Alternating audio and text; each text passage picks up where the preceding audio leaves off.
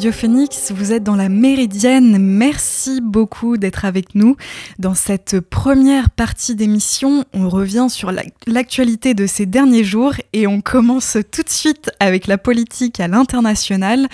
On part en Afrique du Sud où le gouvernement fédéral éthiopien et les autorités rebelles du Tigré ont conclu hier à Pretoria un accord de cessation des hostilités et de désarmement méthodique.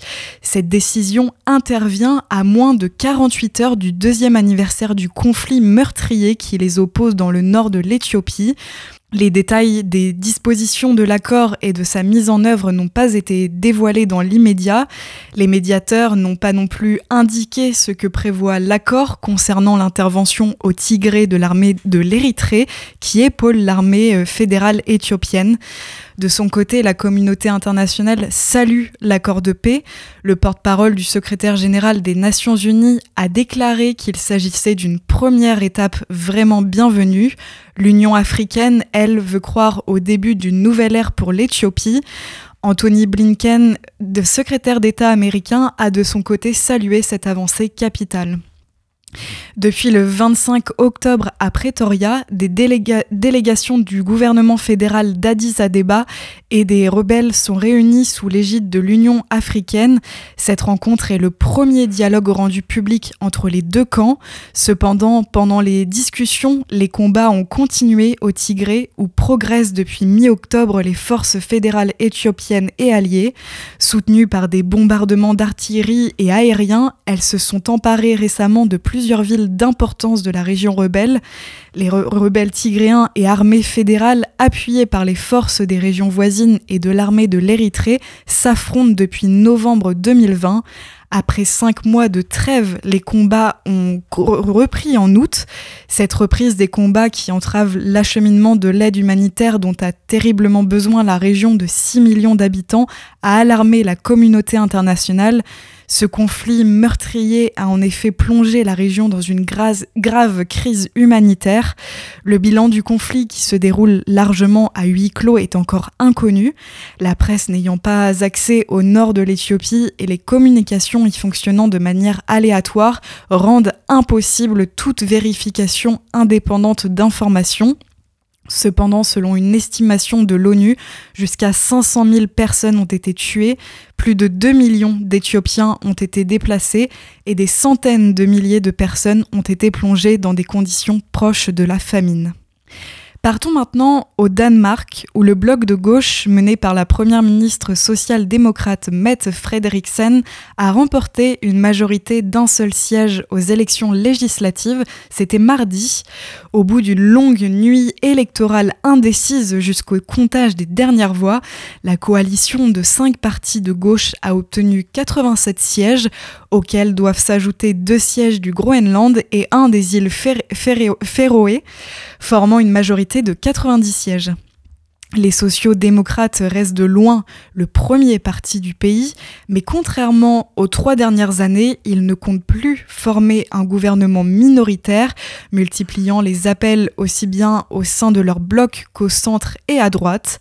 La coalition rassemblant la droite et l'extrême droite réunit, elle, 72 sièges, plus un siège aux îles Féroé.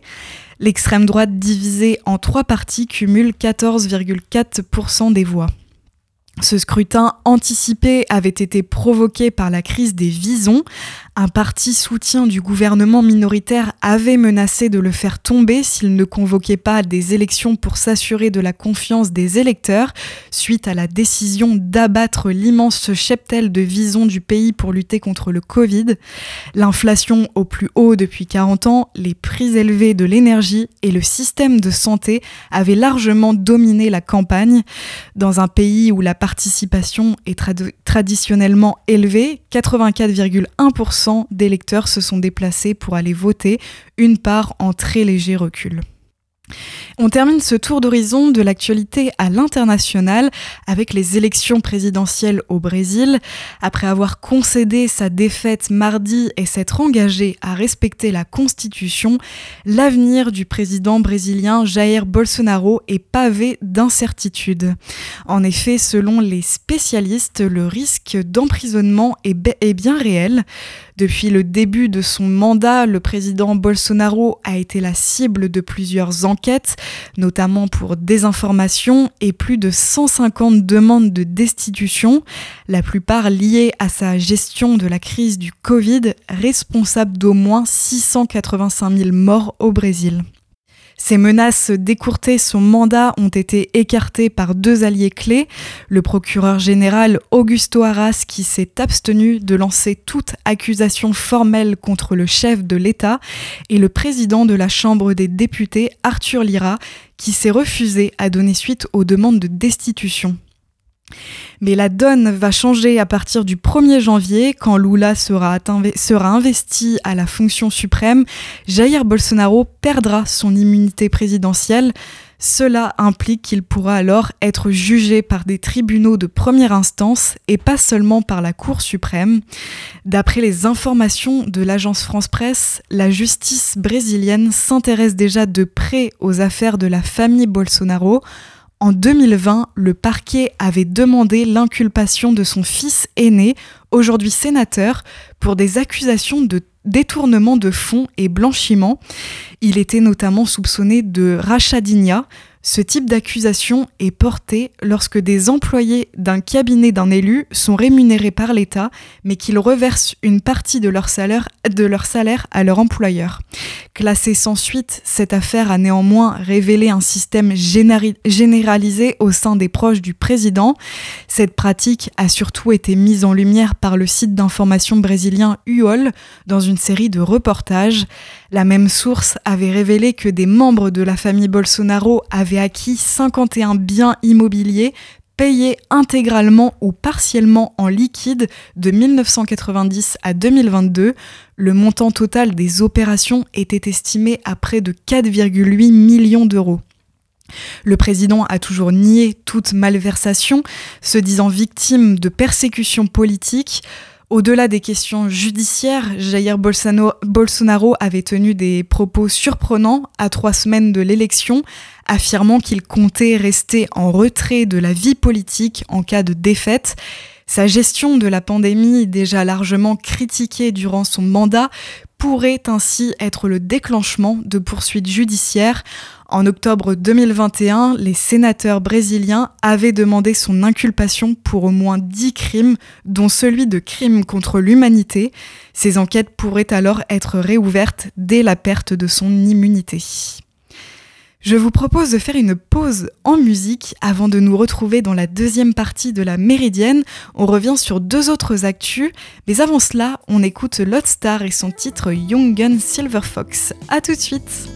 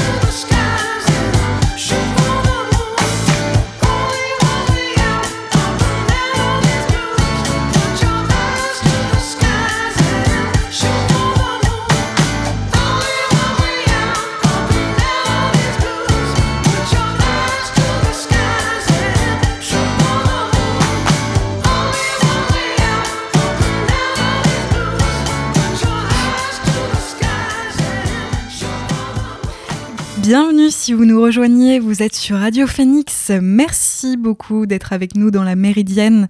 À l'instant, vous venez d'écouter Lot Star et son titre Young Gun Silver Fox. Dans cette deuxième partie d'émission, je souhaitais revenir sur deux autres actualités et on commence tout de suite avec ce chiffre 5 5 degrés au-dessus des normales à cette période pour la mer Méditerranée qui subit elle aussi les chaleurs inhabituelles de ce mois d'octobre. Des scientifiques ont relevé des températures inhabituelles avec des eaux à 23 degrés en novembre. Cela représente une augmentation de 5 degrés par rapport aux normales saisonnières. Cette canicule marine menace l'ensemble de l'écosystème. Alors que des plongeurs sont situés à 15 mètres de profondeur, le thermomètre affiche 21 degrés, la température qu'il devrait normalement faire en surface. Depuis l'été, le bassin méditerranéen est concerné par de fortes chaleurs, mais les côtes françaises sont les plus touchées. Le record de la canicule de 2003 a été battu et la mer est si chaude que certaines plantes marines se meurent. Les scientifiques s'inquiètent de la multiplication de ces phénomènes. Citée par France Info, Karina von Schuckmann océanographes observent que ces événements sont plus forts, plus sévères, plus longs. Il y a des espèces qui vont disparaître. De plus, les températures élevées de l'eau et l'air chaud pourraient aussi favoriser des épisodes orageux très violents. D'ailleurs, hier, un rapport de l'Organisation météorologique mondiale des Nations Unies et le service européen Copernicus a révélé que les températures en Europe ont grimpé d'environ 0,5 euh, degrés par décennie, entre 1991 et 2021, faisant du continent celui qui se réchauffe le plus rapidement de la planète. Au cours des 30 dernières années, il a enregistré une hausse des températures plus de deux fois supérieure à la moyenne planétaire. En conséquence du rapide réchauffement en Europe, les glaciers alpins ont perdu 30 mètres d'épaisseur entre 1997 et 2021. La calotte glaciaire du Groenland fond quant à elle progressivement, contribuant à accélérer l'élévation du niveau de la mer. Au cours de l'été 2021, le Groenland a pour la première fois enregistré de la pluie à son point le plus élevé, la station Summit. Chaleur, feux de forêt, inondations, ces phénomènes météorologiques et climatiques à fort impact ont provoqué des centaines de décès en Europe, touché directement plus d'un demi-million de personnes et causé des dommages économiques dépassant 50 milliards de dollars selon l'OMM. Dans environ 84% des cas, il s'agissait d'inondations ou de tempêtes. Ce rapport a été publié à quelques jours de l'ouverture de la COP27, la conférence de l'ONU sur le climat, qui se tiendra du 6 au 18 novembre à Sharm el-Sheikh en Égypte. L'accord de Paris sur le climat conclu en 2015 fixe pour objectif de contenir l'élévation de la température moyenne de la planète nettement en dessous de 2 degrés et si possible à 1,5 degré par rapport à l'ère pré-industrielle. Quelle que soit la progression du réchauffement climatique, dans toutes les régions d'Europe, l'élévation des températures sera plus forte que la moyenne planétaire, comme on a pu l'observer jusqu'ici. Un phénomène laissant présager chaleur, feux de forêt et inondations. Toutes les nouvelles ne sont cependant pas mauvaises, selon l'organisation qui souligne que plusieurs pays européens parviennent très bien à réduire leurs émissions de gaz à effet de serre. Dans l'Union européenne, ces émissions ont déjà diminué de 31% entre 1990 et 2020, l'objectif étant une réduction nette de 55% à l'horizon 2030. Après ce concentré d'informations, je vous propose de faire à nouveau une pause en musique avant de nous retrouver dans la dernière partie de la Méridienne. On se fait un récap de l'actu Science et Tech de ces dernières semaines, mais avant cela, on écoute Lee Fields et son titre Two Jobs. À tout de suite.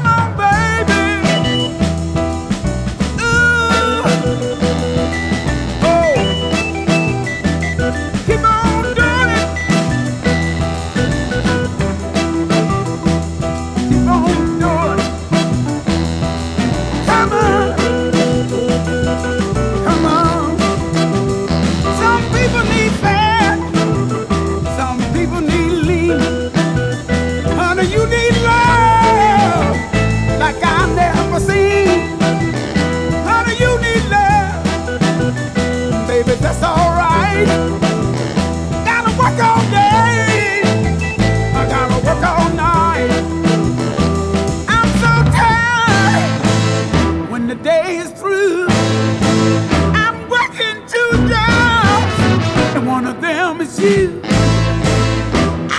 Nine o'clock, keep it. Ten o'clock, keep it. Eleven o'clock, keep it. Twelve o'clock, keep it. One o'clock, keep it. Two o'clock, keep it. Gotta stop.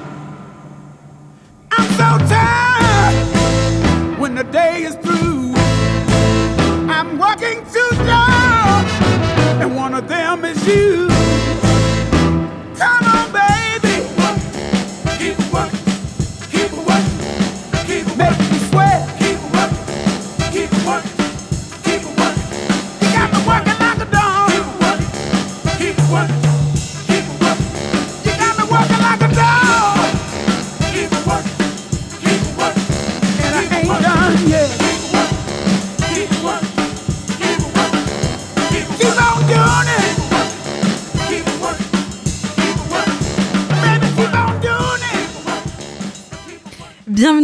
Vous êtes sur Radio Phoenix, merci d'être avec nous. À l'instant, vous venez d'écouter Lee Fields et son titre Two Jobs. Dans cette dernière partie d'émission, on fait le point sur l'actu Science et Tech. Que se passe-t-il lorsqu'une météorite de 200 tonnes s'écrase sur Mars? C'est une photo de la NASA publiée jeudi dernier. Le cratère semble petit il mesure en réalité 150 mètres de diamètre et 21 mètres de profondeur du jamais vu. Les secousses sismiques ont été détectées par la sonde InSight, atterrie sur Mars il y a quasiment 4 ans, mais l'origine de ce tremblement martien n'a été confirmée que dans un deuxième temps par le vaisseau nommé Mars Reconnaissance Orbiter. En orbite autour de la planète, celui-ci a pris des clichés du cratère nouvellement formé dans les 24 heures suivant l'événement. Par la suite, un enregistrement audio du séisme a été diffusé par la NASA. Près du lieu d'impact, de petits points blancs ont interpellé les scientifiques. Ce sont des blocs de glace. Très présents au pôle, ils sont cependant surprenants à cet endroit qui est l'un des points les plus chauds de la planète. Y avait-il ici un lac ou un océan? La découverte interroge à la fois la mémoire et l'avenir de Mars. Dans 20 ou 30 ans, des astronautes tenteront de poser le pied sur la planète rouge. De l'eau en grande quantité serait une aubaine pour les, explorateurs. Pourrait-on alors imaginer vivre sur Mars? Il est pour le moment permis de rêver, mais tout en gardant les pieds sur Terre. Garder les pieds sur Terre n'est pas dans les plans de la start-up franco-luxembourgeoise Space Cargo Unlimited qui a dévoilé jeudi dernier lors d'une conférence son projet Rev One. Il s'agit d'un véhicule entièrement automatisé mis en orbite entre 350 à 450 km de la Terre. La capsule de 4,5 mètres d'envergure conçue par Thales Alenia Space restera plusieurs mois dans l'espace avant de revenir, l'objectif étant de rendre ce véhicule spatial réutilisable opérationnel pour 2025. Plusieurs secteurs s'intéressent à cet environnement en apesanteur, notamment la pharmacie pour le développement des cellules souches, de nouveaux médicaments plus performants ou encore d'effectuer des expériences très utiles pour les sciences de la vie. Seul l'espace, grâce à la microgravité ou l'absence de poussière, offre ce champ inédit pour des expérimentations, mais aussi pour la fabrication de produits que la Terre ne permet pas ou beaucoup plus difficilement. Toutefois, c'est dans l'agriculture que les premiers tests ont eu lieu, dans le cadre du projet WISE mené avec le Centre national d'études spatiales et l'Institut des sciences de la vigne et du vin à Bordeaux, et destiné à trouver des cépages plus résistants face au réchauffement climatique. 320 pieds de vignes moitié cabernet, moitié merlot ont ainsi séjourné dans la Station spatiale internationale pendant 10 mois, enfermés dans un caisson obscur et maintenus à une température de 2 à 3 degrés. L'idée est de voir comment ces plants se comportent une fois replantés. Avant ce projet d'usine flottante en orbite, euh, Nicolas Gaume, PDG et cofondateur de Space Cargo Unlimited, s'est fait connaître dans les jeux vidéo. En 1990, il avait lancé Callisto, qui avait fait faillite 12 ans plus tard. Depuis, il a développé diverses sociétés sur le web avant de se passionner pour l'espace en 2014, étant convaincu que la fabrication en orbite préfigure la prochaine révolution industrielle. Et pour terminer cette émission, je souhaitais revenir sur cette nouvelle polémique autour d'Elon Musk. Le milliardaire américain, nouveau propriétaire de Twitter, a annoncé que la certification des comptes deviendrait payante mensuellement, 8 dollars par mois. En plus de garantir l'authenticité du compte, elle permettrait de publier des vidéos plus longues et d'avoir moins de publicité sur son fil d'actualité. Un montant confirmé dans une série de tweets. Tous ceux qui accepteront de payer pour cette marque bleue l'auront, plus seulement les comptes avec de nombreux abonnés pour les distinguer des imitateurs. En effet, jusqu'à maintenant, le petit badge bleu était réservé à certains profils, notamment les dirigeants politiques, les médias et les personnalités publiques. L'argent généré permettra de moins dépendre de la publicité, soit 90% des 5 milliards de revenus annuels de Twitter. Ceux qui ont la marque bleue aujourd'hui devront payer, sinon elle leur sera retirée. Les abonnés auront donc d'autres avantages tels que l'apparition de leur tweet en priorité et euh, moins de publicité.